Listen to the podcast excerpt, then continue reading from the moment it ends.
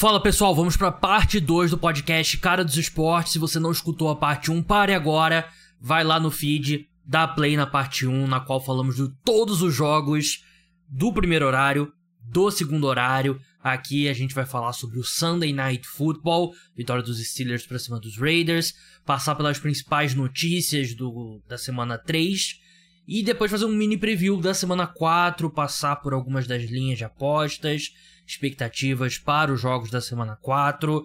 Então é isso que a gente tem para parte 2, mas se você não escutou parte 1, vai lá e escuta. Sunday Night Football, os Steelers derrotaram os Raiders por 23 a 18, o jogo em Las Vegas mais parecia em Pittsburgh, muita torcida dos Steelers lá em Las Vegas. Las Vegas é quase sempre assim também, né? Meio Los Angeles, que sempre parece ter mais torcida do adversário. Como é um mercado novo, né? Não tem tanta torcida raiz ali em Las Vegas, então se torna um destino de turismo, né? O torcedor dos Steelers, que em geral já viaja muito bem, né? É uma torcida é, nacional. Qualquer time que enfrenta os Raiders, você tem ali 10, 15, 20 mil pessoas que pensam, pô, vou passar o final de semana em Las Vegas e vou ver o jogo, né? Então se torna um destino. Era esse o objetivo quando eles colocaram a franquia em Las Vegas mas um jogo um pouco mais equilibrado do que eu esperava. Um jogo que os dois times ali começaram trocando punches, os Raiders fazem o touchdown, saem na frente, o... os Steelers empatam o jogo logo em seguida. Depois o Jimmy Garoppolo lança uma interceptação pro Levi Wallace, que ainda interceptaria ele de novo. Os Steelers aproveitam, fazem um field goal, chutam mais um field goal, aumentam para 13 a 7 a vantagem, vão para o intervalo vencendo por 13 a 7. No segundo tempo, mais um field goal dos Steelers, 16 a 7, mais uma interceptação do Jimmy Garoppolo. Dessa vez os Steelers conseguem aproveitar com um touchdown, 16 a 7. Punch, punch, turnover on downs, até que o os Raiders conseguem um touchdown, cortando a vantagem para 23 a 15. Eles tentaram a conversão de dois pontos, não conseguiram. Three and out dos Steelers. Raiders tem o drive ali, recebe a bola de volta com 4,35, precisando do touchdown e uma conversão de dois pontos para empatar o jogo. Eles iam chutar o field goal numa quarta para quinta, quarta para cinco jardas, perdendo por oito pontos no campo de ataque, que era um absurdo. Você ali, você tá precisando de um touchdown e uma conversão de dois pontos para empatar o jogo, e aí você passa a precisar de um field goal e um touchdown para virar a partida, isso com dois minutos pro fim. Uma falta meio difícil de enxergar a falta. É, a, a, justificativa é que o jogador usou usou o próprio companheiro para se impulsionar. O comentarista de arbitragem disse que foi a, a decisão correta, ou da TV dos Estados Unidos, mas foi difícil ver no, no replay. Dá a primeira descida pro, pros Raiders, eles avançam mais um pouco e chutam um field goal com 2,22 pro fim da partida, numa quarta para 4 jardas, no, na linha de 8 do campo de ataque field goal curto. Só recebem a bola de volta com 12 segundos por fim na linha de 15 jatas do campo de defesa. E imediatamente Jimmy Garoppolo é interceptado pelo Levi Wallace. Vitória dos Steelers que fizeram muita força para perder o jogo ali no final, muita força mesmo. É, equipe que ela teve um miolo do jogo muito bom ali, eu diria, né? Do fim do primeiro quarto até o terceiro quarto, meados do terceiro quarto, a equipe jogou muito bem.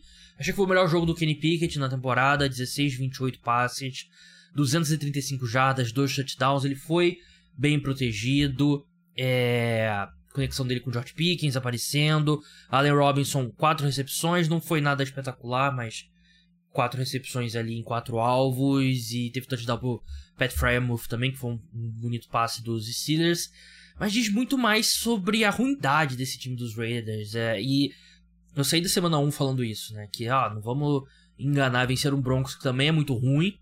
E depois eles perdem dois jogos consecutivos, né? São atropelados pelo Buffalo Bills e agora perdem para os Steelers. É um time muito ruim, né? É um time que não tem talento, tem um head coach horrível, né? O que, que foi aquela decisão de chutar um field goal? Não tem. Ali você corta você tá perdendo por uma posse de bola, você corta para perder para uma continuar perdendo por uma posse de bola. Covarde, burro e não tenho que, sim, foi um dos raros momentos em situações de quarta descida que todo mundo no Twitter tava em consenso, né? Todo mundo criticou o Josh McDaniels. E, e eu quero falar sobre pontos específicos da partida, mas eu quero fazer esse. Não, eu vou entrar em pontos específicos da partida primeiro, depois o ponto geral, né? É.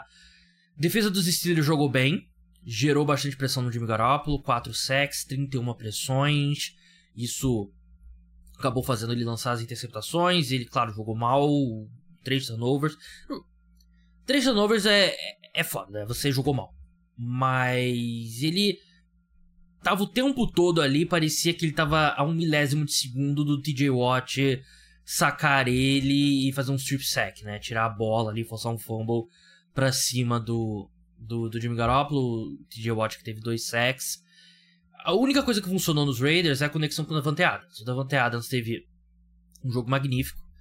Três recepções, 172 jardas, dois touchdowns. Os Steelers não tinham resposta pro, pro Davante Adams e um receiver do nível do Davante Adams te coloca numa partida, né? E o Jimmy Garoppolo, para ser justo, né? Ele não foi, ele não jogou bem, mas ele encontrou o, o Davante Adams e a conexão também com o Jacoby Myers funcionou, né? Mas tirando isso, não teve mais muito pontos de destaque, né? O Josh Jacobs não continua não correndo bem com a bola, a linha ofensiva dos Raiders é muito ruim e os cornerbacks dos Steelers são um problema. A gente esperava isso antes da temporada começar e foram um problema aqui, né? Não conseguiram nem ver a cor da bola com Davante Adams e, e com Jacob Myers. Isso e um ataque muito sem criatividade explicam o jogo ter sido mais parelho do que deveria, né? E até saiu a notícia antes da temporada do, da rodada começar que o Matt Canada, que é o coordenador ofensivo dos Steelers, foi entre aspas é, promovido e agora vai trabalhar mais de perto com o Kenny Pickett.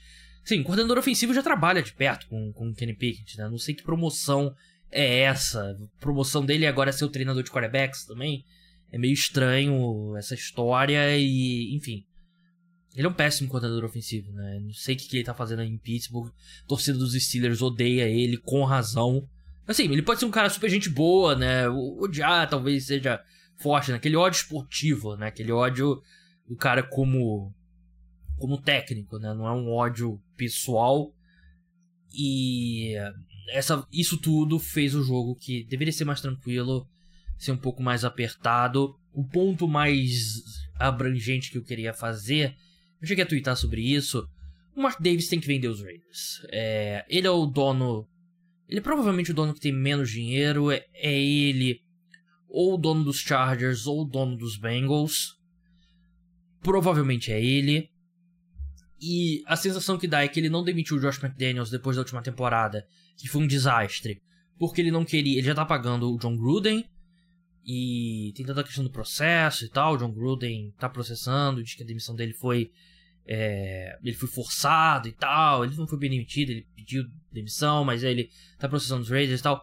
Enfim, ele não quer pagar o dinheiro que o Josh McDaniels precisaria receber no caso de, de demissão. É o que tudo indica, né? E é um time que tá no mercado novo. Não é que foi para uma cidade como Los Angeles que já teve time da NFL.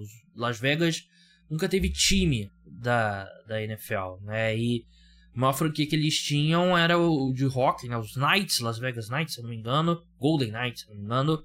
E mesmo assim, a NHL não tá nem na mesma estratosfera da NFL, né? E você não times que. Sei lá, falta investimento. Falta investimento, falta um dono com muito dinheiro, porque não faltam bilionários querendo pagar ali 3, 4, 5, 6 bilhões de dólares nos Raiders, enquanto você tá com um cara que, sei lá, uns 6 anos atrás, a notícia, o que foi especulado na época, que a equipe trocou o Khalil Mack porque o Mark Davis não queria colocar. Porque quando você dá um contrato para um jogador, a parte garantida tem que ser separada numa conta. E o Mark Davis não queria separar esse dinheiro numa conta porque ia atrapalhar o fluxo de caixa dele, né? E ele foi para Las Vegas porque Las Vegas construiu o estádio. Ele especula, ele também, ele não é tecnicamente o dono, tecnicamente é a mãe dele, né? Mas ele, a mãe dele é muito idosa, ele que toma as decisões e tal. Mas tem uma história de que quando a mãe dele falecer, ele teria que pagar vários impostos para herdar os Raiders, né? E dizem que ele não tem dinheiro para pagar esses impostos, né? Por isso que, por exemplo, o Tom Brady vai se tornar acionista, não oficialmente ainda não se tornou, né? Mas eles fecharam um acordo pro Tom Brady comprar uma participação minoritária. Antes de qualquer coisa, Tom Brady não tem bala na agulha para comprar um time da NFL. É, ele é muito rico, mas time da NFL é, é, outro outro nível, né? A gente viu o Commanders foi vendido por 5 bilhões de dólares, né? É fora da fora do escopo de um jogador de por mais rico que ele seja, nem LeBron, nem o próprio Michael Jordan não teria. Ele teve para comprar o Hornets lá atrás, fizeram um preço muito camarada para ele e ainda assim foi 15, 20 anos atrás, né, que as equipes eram bem mais baratas. Então o Mark Davis tem que vender, tem que dar a franquia ali, dá não, vender para um cara que tenha dinheiro para investir, que possa não precise ficar é, mantendo um treinador porque não quer pagar a rescisão e tal e investir mais porque não dá. Eu acho que um time em Las Vegas, no mercado como é Las Vegas, é, é broxante demais ter, o, ter os Raiders dessa forma. E algum time precisa resgatar o Davante Adams. Claro que ele que se colocou nessa situação quando ele assinou com os Raiders, mas ele ainda é um dos 3, 4 melhores wide receivers da NFL e tá tendo esse, essa reta final da carreira dele, por culpa dele, tá sendo desperdiçada. Antes de falar da semana 4, passar aqui por algumas das principais lesões dessa rodada, né? O Arizona Cardinals viu o linebacker Steven Collins deixar o jogo com uma lesão no olho e o linebacker também Chris Barnes sofreu uma lesão na mão, ambos não retornaram. Mais lesões para o Baltimore Ravens, o David Ojabo, é, de rusher, sofreu uma lesão no tornozelo e o Gus Edwards, running back, chegou a entrar no protocolo de concussão o Chicago Bears viu o Jalen Johnson sofrer uma lesão no posterior da coxa, cornerback. E, mas ali o jogo já tinha acabado mesmo e a equipe provavelmente é uma precaução. Vamos ver aqui o Green Bay Packers perdeu Devontae Campbell por lesão no tornozelo durante a partida contra os Saints. Ah, vamos ver se tem mais algum aqui na lista. Uma importante para os Chargers, duas na verdade. Mike Williams deixou o jogo wide receiver com uma lesão no joelho, saiu de, do carrinho ali, né? O que sempre preocupa, ele vai passar por ressonância magnética nessa segunda-feira. E o Dorian James deixou o jogo com uma lesão na coxa, né? O safety que já teve muito problema com lesão. Ele que é um baita safety, mas tem dificuldade para ficar em campo. Miami Dolphins perdeu o Jalen Phillips por uma lesão no oblíquo, que eu não sei direito o que, que é, um músculo, se não me engano. Mas também outro jogo que já estava decidido, então com certeza foi abundância, difícil falar abundância na madrugada, abundância de é, precaução. O dos Patriots, o Cole Strange, guard, sofreu uma lesão no, no joelho, não voltou. Que é um bom guard, então seria um problema. Principal lesão foi o Derek Carr, né? Ele sofreu uma lesão na junta ali do ombro, né? Deixou a partida, não voltou. Podia ter sido pior, mas costuma ser uma lesão que tira o jogador de algum tempo porque é, prejudica muito a capacidade dele passar a bola né, para um quarterback. Então é, é, gigantesco. Então fica de olho no Derek Carr ao longo da semana.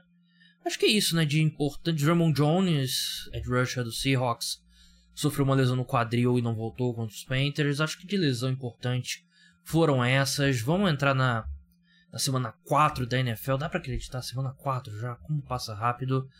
É... Quinta-feira a gente tem um bom Thursday Night Football, Detroit Lions contra Green Bay Packers. O jogo é em Green Bay.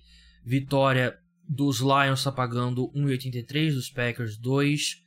Os Lions são favoritos por 1,5, total 44,5. Os Packers é, tiveram uma grande virada né, nesse, nesse domingo para cima do New Orleans Saints. Mas o time do, dos Lions é melhor, né? Tem um ataque melhor. A defesa jogou muito bem contra o Atlanta Falcons. Mas o time dos Packers, apesar de ser bem inferior em termos de talento, tem um treinador melhor. Eu iria de Lions 1,5 aqui, mas eu não acho que é garantido não. 10 e meia no domingo, a gente tem primeiro jogo de Londres, Atlanta Falcons contra Jacksonville Jaguars. Jaguars são favoritos por 3 pontos aqui não tem o fator mando de campo, né? Então o site aqui vê os Jaguars como três pontos melhores do que os Falcons. over-under de pontos 43,5, vitória dos Falcons 2,40, dos Jaguars 1,62. Eu iria de Jaguars aqui. Um... Os Texans mereceram a vitória, não teve nada de aleatório, mas teve muito, muito lance atípico, né? Teve field goal errado, field goal bloqueado, retorno de kickoff para touchdown do fullback. Então foi um jogo bem atípico contra os Texans. Eu não entraria em pânico. Eu iria aqui de Jacksonville Jaguars e touchdown do Calvin Ridley a qualquer momento, né? Ele que era jogador dos Falcons e foi suspenso por apostas, então aquele famoso dinheiro grátis, lei do ex é a mais forte força, mais forte força, mais forte lei do mundo. Então eu apostaria, provavelmente vou apostar em Calvin Ridley touchdown a qualquer momento. Baltimore Ravens contra Cleveland Browns, o jogo em Cleveland. Browns são favoritos por dois pontos. Vitória dos Ravens está pagando 2,5, dos Browns 1,80, over-under 42,5. Os Ravens jogaram mal no ataque, né? A equipe tem desfalques, é claro, mas não absolve. Ainda assim, eu ainda acho que o desempenho do, do ataque dos Browns teve alguns passes ali de muito grau de dificuldade que acabaram completos ali, cornerback meio, meio perdido na jogada e tal que deram uma inflada nos números do Deshaun Watson. Eu iria de Ravens aqui, eu não, eu não, não confio ainda nesse time do Cleveland Browns. Cincinnati Bengals contra Tennessee Titans. Os Bengals não jogaram ainda, tô gravando aqui na madrugada de domingo para segunda, então vou me abster desse jogo. Denver Broncos contra Chicago Bears, meu Deus. Meu Deus, que jogo. Denver Broncos favoritos por 3 pontos, o jogo é em Chicago. E deveria ser, né? A defesa é uma tragédia do Denver Broncos, mas a dos Bears também é muito ruim. Né? Os dois times foram trucidados nesse domingo. Claro que os Broncos, bem mais, perderam por 70 pontos. Cara, eu iria de Broncos aqui. E a linha tá andando na direção dos Broncos. Eu acho que tá pagando 1,83 aqui o Broncos menos 3. Quando você acordar, provavelmente já vai estar. Tá menos 3,5, né? O Chicago Bears não consegue fazer nada no ataque. O Russell Wilson deu alguns sinais de vida nesse início de temporada. Eu não achei que ele foi tão mal assim quanto quando o jogo estava minimamente próximo. Eu iria de Broncos aqui. Los Angeles Rams contra Indianapolis Colts. Rams não jogaram ainda, então vamos abster. Miami Dolphins contra Buffalo Bills.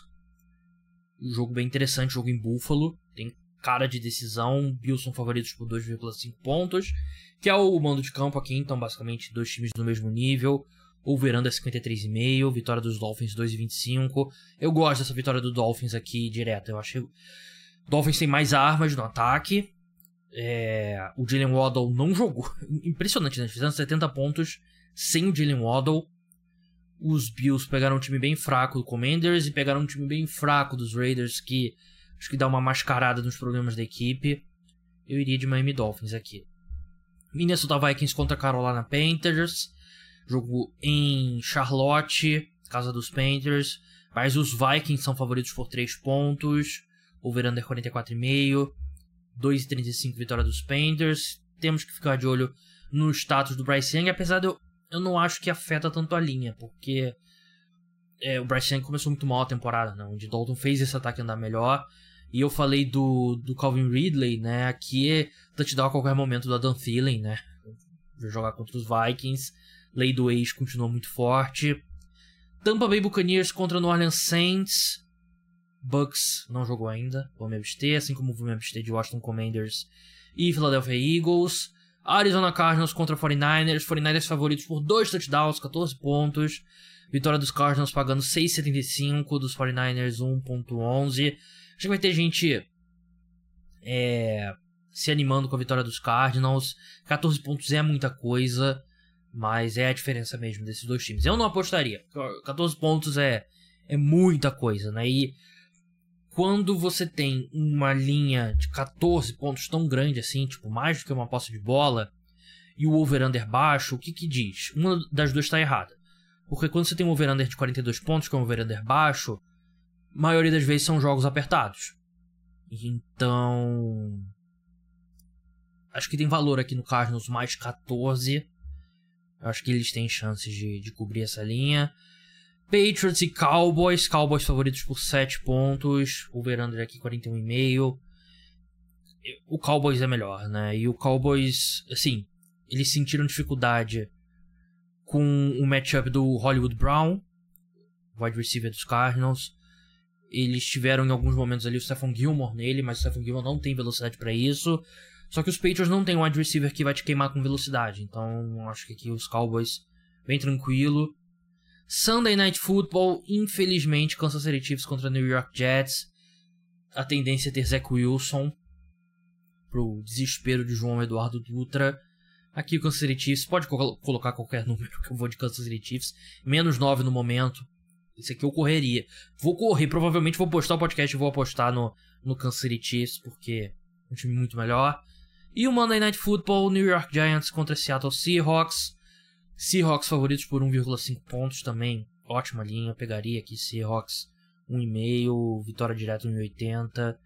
É um time bem melhor que os Giants. Assim, o Seahawks não consegue gerar muita pressão. Aliás, não consegue gerar pressão nenhuma nos adversários. Né? Então o Daniel Jones vai ter um pouco mais de tranquilidade. Mas eu, ainda assim eu não, não vejo esse jogo sendo muito próximo para os Giants, não. Bem, é isso, pessoal. Podcast pós-rodada, pós-domingo da semana 3. Chega ao fim, quase falei semana 4. Não deixem de escutar o programa ao longo da semana. No meio da quarta-feira de manhã tem episódio sobre NFL. Então é isso. Até a próxima. Tchau.